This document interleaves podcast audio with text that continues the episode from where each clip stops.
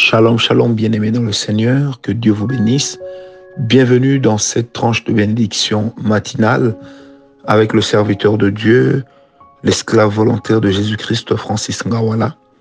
Je bénis le Seigneur encore une fois pour cette nouvelle semaine qui vient de voir le jour devant nous.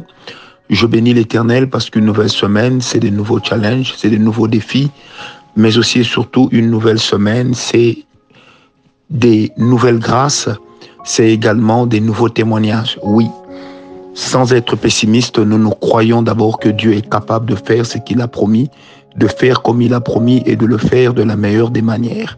Je bénis le Seigneur pour votre présence, je le bénis pour sa grâce dans votre vie, lui qui, une fois de plus, renouvelle notre vie en cette dernière semaine, qui est également en cette euh, dernière semaine du mois, qui est également la dernière semaine de ce premier semestre de cette année. Alors, demeurez tous bénis. Je voudrais sans plus tarder vous proposer une parole de Dieu dans Genèse 18, verset 19. La Bible dit, parlant d'Abraham, car je l'ai choisi afin qu'il ordonne à ses fils et à sa maison après lui de garder la voie de l'Éternel en pratiquant la droiture et la justice, et qu'ainsi l'Éternel accomplisse en faveur d'Abraham les promesses qu'il lui a faites. Magnifique parole de l'Éternel.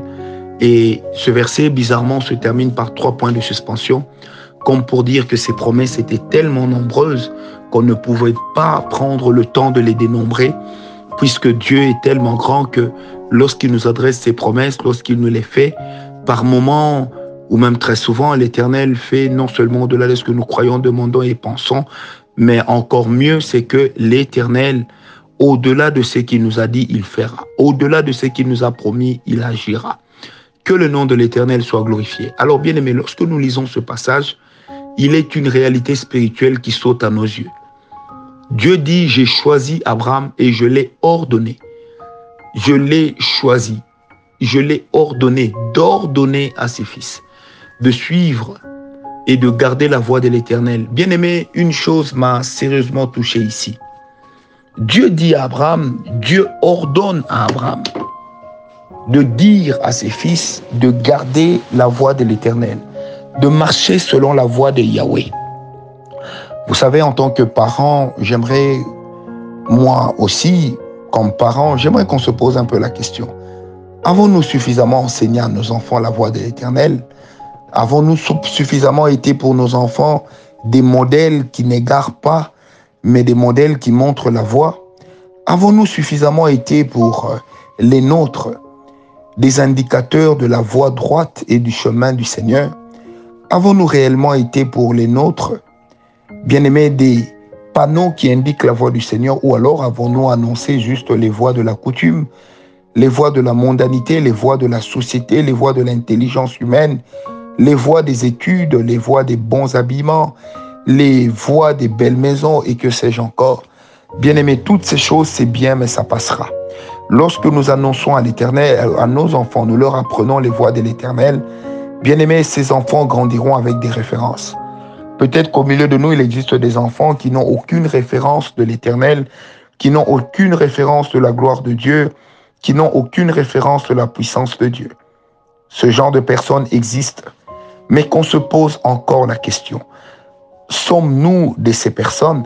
Si nos parents à nous ne nous ont pas indiqué la meilleure voie, si nos parents ne nous ont pas instruits sur les voies de l'Éternel, bien aimé, il nous revient à nous de changer la donne. Il nous revient à nous d'enseigner scrupuleusement à nos enfants les voies de l'Éternel.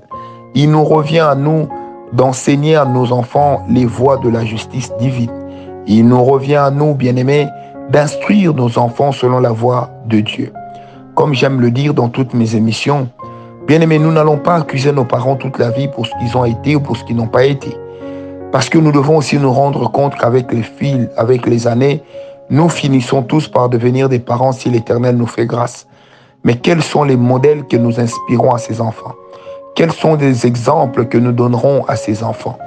Bien-aimé, pose-toi la question aujourd'hui avec la vie que tu as. Quel est le modèle que tu inspires aux autres? Parce qu'au-delà de tout, il n'y a pas que nos enfants, mais quel est le modèle que nous inspirons à tous ceux qui nous respectent?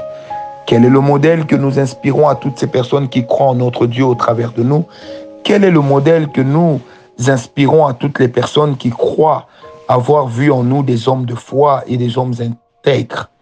Bien-aimé, une chose est d'être intègre par hypocrisie, mais une autre est de mener une vie d'intégrité. Parce que croyez-moi que la chose que nous pouvons transmettre, ce n'est pas ce que nos bouches déclarent, mais la chose que nous transmettons avec beaucoup de facilité, c'est ce que nos esprits déclarent et gardent, c'est ce que nos cœurs ont retenu, ce sont ces vérités que nos cœurs ont ingurgitées, tel un jus d'orange frais en un jour très ensoleillé.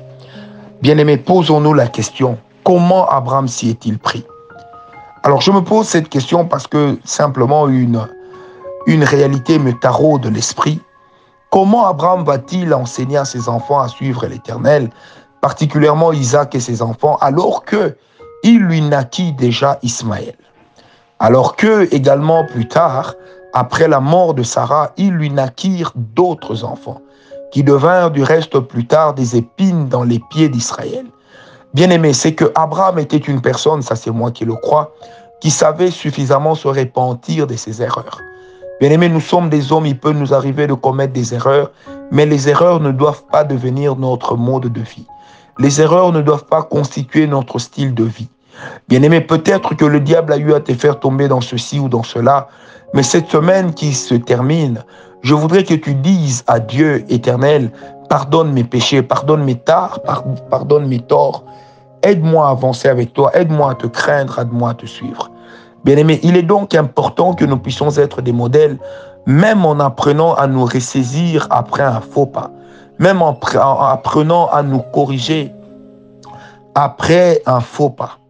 Bien-aimés, vous savez, la véritable repentance n'est pas seulement de reconnaître que l'on a mal fait, mais c'est d'adopter un comportement qui dise que exactement nous avons demandé pardon à Dieu et nous nous en sommes amendés.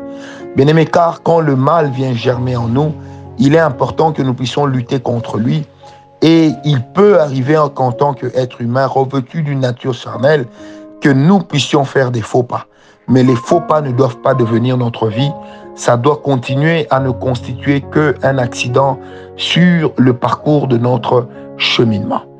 Bien aimé, je continue. La Bible dit, je lui ai ordonné, je lui afin qu'il ordonne à ses fils et à sa maison après lui de garder la voie de l'Éternel en pratiquant la droiture et la justice et qu'ainsi l'Éternel accomplisse en faveur d'Abraham les promesses qu'il lui a faites. Bien-aimé, vous allez remarquer que l'accomplissement des promesses de Dieu à Abraham ici est suspendu à ce qu'il l'enseignerait à ses enfants. Alors, retenez que les promesses que Dieu fait à Abraham sont des promesses extraordinaires. Mais bizarrement, les personnes qui doivent en être les circuits d'accomplissement, ce sont ses fils et c'est également Sarah. Donc, bien aimé, Abraham a été pour eux un exemple de droiture, un exemple de justice. Abraham était un homme juste, un homme droit. Sommes-nous aujourd'hui facilement des hommes droits ou des hommes justes? Ou constituons-nous une caste de serviteurs de Dieu, une caste des chrétiens qui vit la mondanité dans la vie chrétienne ou qui tente de nous imposer un modernisme qui étouffe les voix de Dieu. Bien-aimé, pour que l'Éternel accomplisse ses promesses au travers d'Isaac, il fallait que Isaac et les autres, ses descendants, puissent premièrement, bien-aimé, marcher dans la droiture et la justice. Méfiez-vous des promesses qui ne sont pas conditionnelles, parce que généralement les grandes promesses de Dieu sont toujours liées à une conditionnalité. Il est important de dire Amen lorsque l'Éternel vous parle. Encore plus important de dire Seigneur, Apprends-moi à vivre la réalisation de ce que tu m'as dit. Apprends-moi à vivre la réalisation des promesses que tu m'as adressées. Parce que je crois, éternel Dieu, que tu ne te réponds pas. Je crois, éternel mon Dieu, que tu ne te dédies jamais. Bien-aimé, il est très important pour nous de ne pas oublier que ce que nous enseignons à nos enfants est susceptible de leur garantir de vivre l'accomplissement de ce que l'Éternel nous a dit, ou du moins dans leur prolongation pour ne pas dire dans leur prolongement. Bien aimé, il est très important que nous sachions que si nous, nous marchons avec Dieu, nous devons parler à nos enfants de Dieu afin de sécuriser les promesses de Dieu, afin de sécuriser la grâce de Dieu, afin de sécuriser le plan de Dieu. C'est pourquoi je prie donc ce matin, en ce début de semaine, que l'Éternel entende nos prières, Que l'Éternel exauce nos prières. Encore plus que l'Éternel nous accorde la force de tenir, la force de nous relever lorsque le mauvais jour vient. Seigneur, je te prie avec le Saint-Esprit, non pas tout seul, mais dans le nom de Jésus. Fais-nous grâce, éternel, de te connaître, ô Dieu. Fais-nous grâce de te suivre, éternel, mon Dieu, loin des principes de la mondanité, car tu es le Dieu que nous connaissons et celui qui seul devant nous voulons nous tenir. Parce qu'éternel mon Dieu, tu ne dois rien à personne. Tu es le Dieu immuable, tu n'as pas changé. Seigneur notre Dieu, qu'il fasse chaud, qu'il vente, qu'il neige, éternel Dieu, tu restes Dieu, tu restes l'éternel. Père, la pluie et toutes ces choses ne peuvent, hélas, pas t'intimider parce que la terre, tu l'as entre tes mains, dans le creux de ta main. Seigneur Dieu Tout-Puissant, aide-nous, éternel mon Dieu, cette semaine à réaliser les vertus de ta présence. Aide-nous, éternel mon Dieu, à marcher dans des projets avec toi. Aide-nous, éternel, enfin, à pouvoir vivre la réalisation de ce que tu, nous as dit, parce que nous nous croyons que ce que tu as dit, tu le feras. Nous nous continuons à croire que ce que tu as promis, tu le réaliseras. Bien-aimé, nous croyons en toi, éternel notre Dieu, parce que tu es notre bien-aimé par excellence. Et je prie que tu guérisses toute personne qui est malade en ce moment et qui prie avec nous, que tu guérisses le membre de la famille de quelqu'un qui prie avec nous, qui est notre partenaire dans la prière ou notre partenaire financier.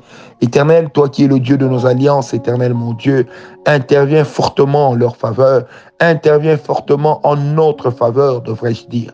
Éternel, garde-nous en toi, Seigneur Dieu, que nous soyons entre tes mains comme la prunelle de ton œil, afin, Seigneur notre Dieu, d'empêcher à ce que le mal nous atteigne.